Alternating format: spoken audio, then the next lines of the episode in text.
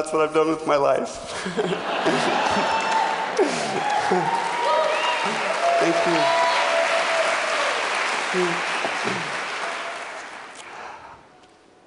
As a kid, I grew up on a farm in Florida, and I did what most little kids do. I played a little baseball, did a few other things like that.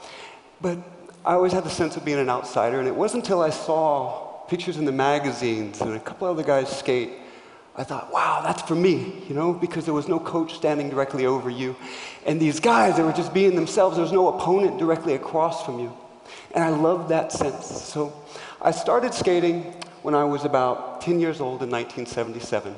And when I did, I picked up pretty quickly. In fact, here's some footage from about 1984. It wasn't until 79 I won my first amateur championship.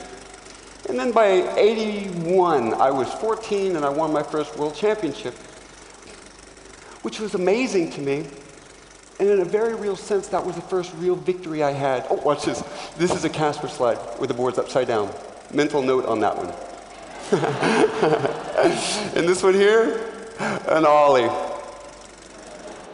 So, and she mentioned that it's overstated for sure, but that's why they called me the godfather of modern street skating. Here's some images of that.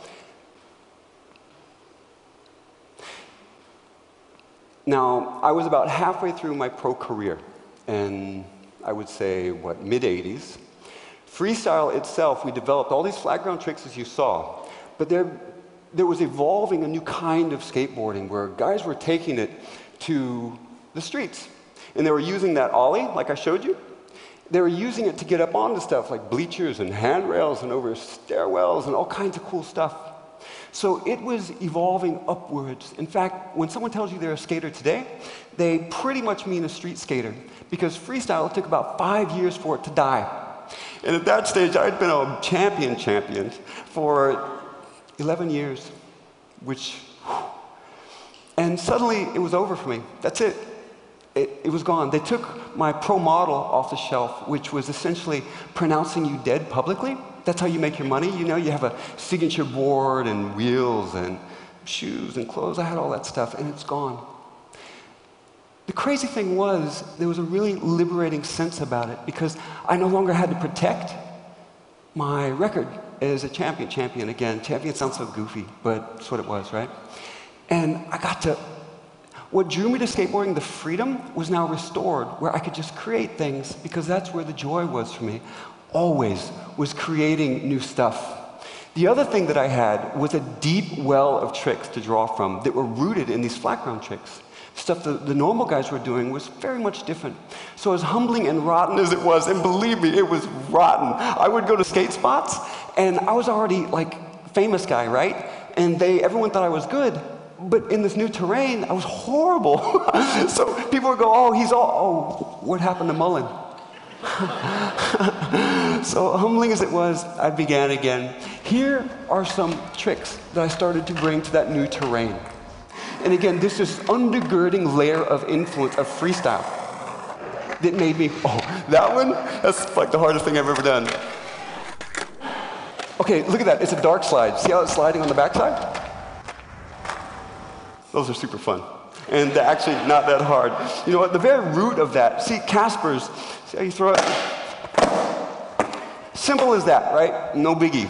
And your front foot, the way it grabs it, is, is I'd seen someone slide on the back of the board like that. And I was like, how can I get it over? Because that had not yet been done. And then it dawned on me, and here's part of what I'm saying. I had an infrastructure. I had this deep layer where, where it's like, oh my gosh, it's just your foot. It's just the way you throw your board over. Just let the ledge do that, and it's easy. And next thing you know, there's 20 more tricks based out of the variations.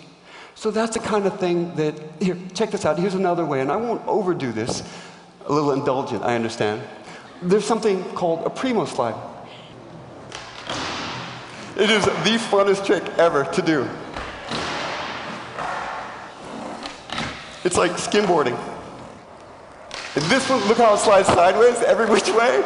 Okay, so when you're skating and you take a fall, the board fits that way or that way. It's kind of predictable. This, it goes every which way. It's like a cartoon, the falls. And that's what I love the most about it. It's so much fun to do.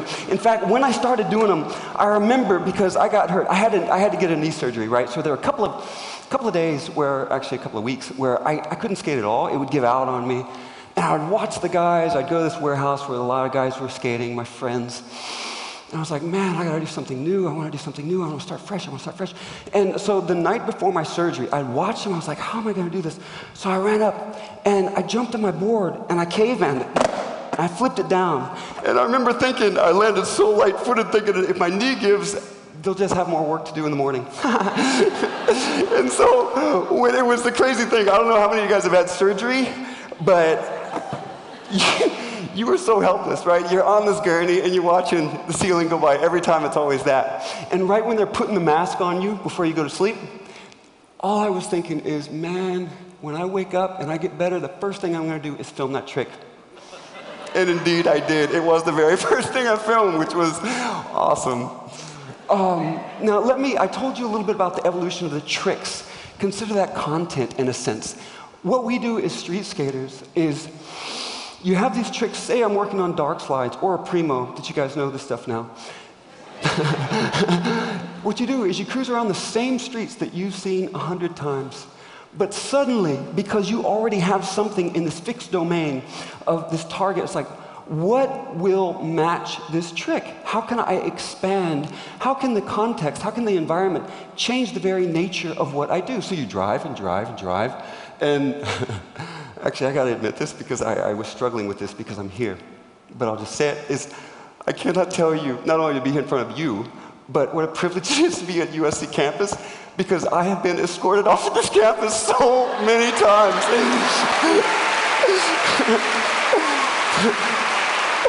so let me give you another example of how context shapes content. This is a place not that far from here. It's a rotten neighborhood. Your first consideration is, am I going to get beat up? You go out and there, see this wall? It's fairly mellow and it's beckoning to do bank tricks, right? But there's this other aspect of it that, that, for wheelies. So check this out. There's a few tricks. Again, how environment changes the nature of your tricks. Freestyle oriented, manual down, wheelie down. Watch this one. Oh, I love this. It's like surfing, this one, the way you catch it. This one, a little sketchy going backwards, and watch the back foot, watch the back foot. Oh. Mental note right there again, we'll get back to that. Here, back foot, back foot. Okay, up there, that was called a 360 flip. Notice how the board flipped and spun this way, both axes. And another example of how the context change and the creative process for me and for most skaters is you go, you get out of the car, you check for security, you check for stuff. it's funny, you get to know their rhythms, you know, on the guys that cruise around. And skateboarding is such a humbling thing, man. No matter how good you are, right, you still got to deal with. And so you hit this wall, and when I hit it, the first thing you do is you fall forward. I'm like, all right, all right. As you adjust, as you adjust, you punch it up. And then when I would do that, it was throwing my shoulder this way, which, as I was doing, I was like, oh, wow, that's begging for a 360 flip because that's how you load up for a 360 flip. And so, this is what I want to emphasize that as you can imagine, all of these tricks are made of sub movements, executive motor functions, more granular, to the degree to which I can't quite tell you. But one thing I do know is every trick is made of combining two or three or four or five movements. And so as I'm going up, these things are floating around, and you have to sort of let the cognitive mind like rest back, pull it back a little bit, and let your intuition go as you feel these things. And these, these sub-movements are just kind of floating around, and as the wall hits you, they connect themselves to an extent. And that's when cognitive mind, you think, oh, 360 flip, I'm gonna make that. So that's how that works to me, the creative process, the process itself of street skating. So next, oh, mind you, pillars of the community. These are some of the best skaters in the world. See, these are my friends. Oh my gosh, they're such good people. And the beauty of skateboarding is that no one guy is the best. In fact, I know this is rotten to say, they're my friends, but a couple of them actually don't look that, that comfortable on their board. What makes them great is to the degree to which they use their skateboarding to individuate themselves. Every single one of these guys, you look at them, you can see a silhouette of them, and you realize, like, oh, that's him, that's Haslam, that's Koston, there's these guys, these are the guys. And skaters, I think they tend to be outsiders who seek a sense of belonging, but belonging on their own terms. And real respect is given by how much we take what other guys do, these basic tricks, 360 flips, we take that, we make it our own, and then we contribute back to the community in a way that edifies the community itself. The greater the contribution, the more we express and form our individuality, which is so important to a lot of us who feel like rejects to begin with. The summation of that gives us something we could never achieve as an individual.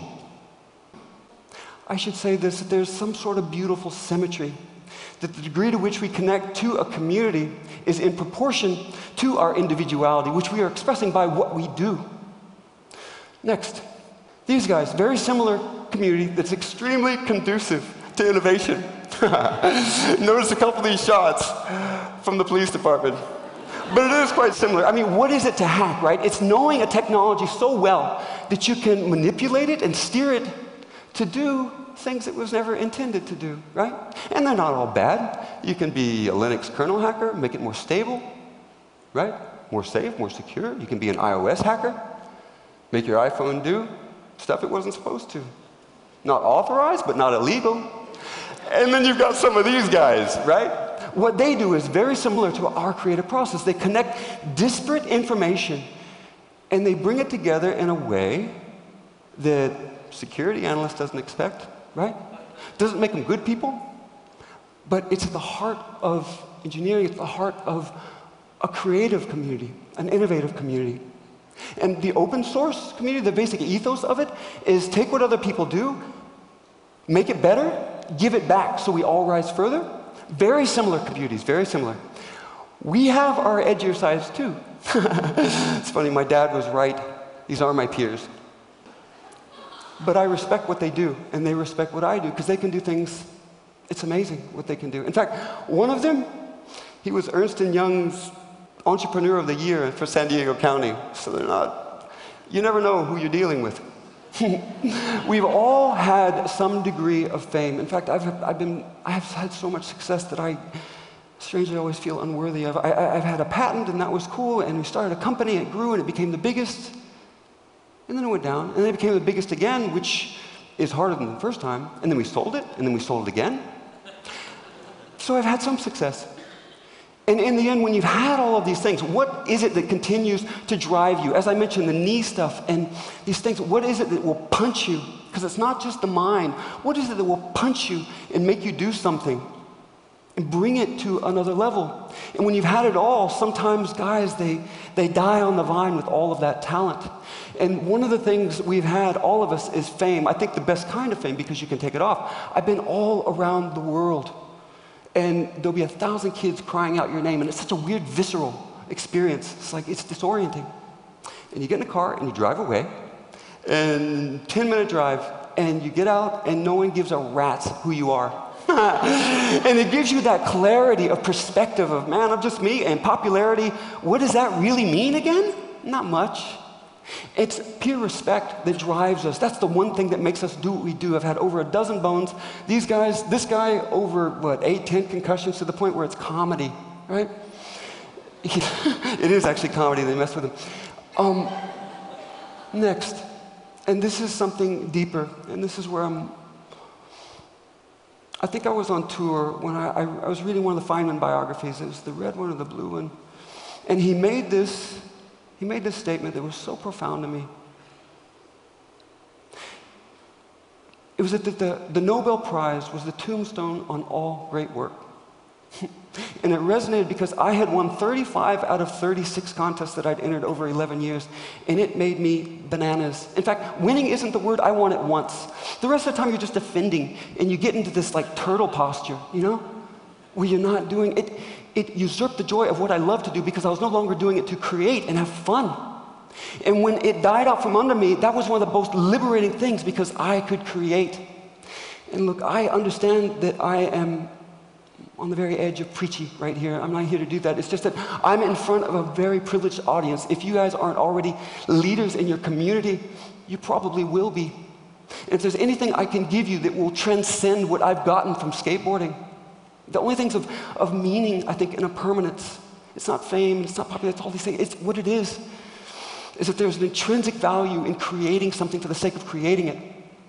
And better than that, because man, I'm 46 year old, or I'll be 46, and how pathetic is that that I'm still skateboarding? But there is, there is this beauty in dr- dropping it into a community of your own making and seeing it dispersed and seeing younger, more talented, just different talent. Take it to levels you can never imagine because that lives on.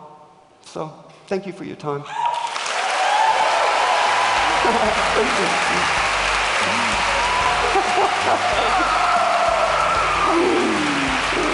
I have a question for you. so, um, you really reinvented yourself in the past um, from freestyle to street, and uh, I think it was about four years ago you officially retired. Is that it? What's next? That's a good question. Something tells me it's not the end. Yeah, I, I, I, I, every time you think you've chased something down, it's funny, no matter how good you are, and I know guys like this, it feels like you're polishing a turd, you know? and that's,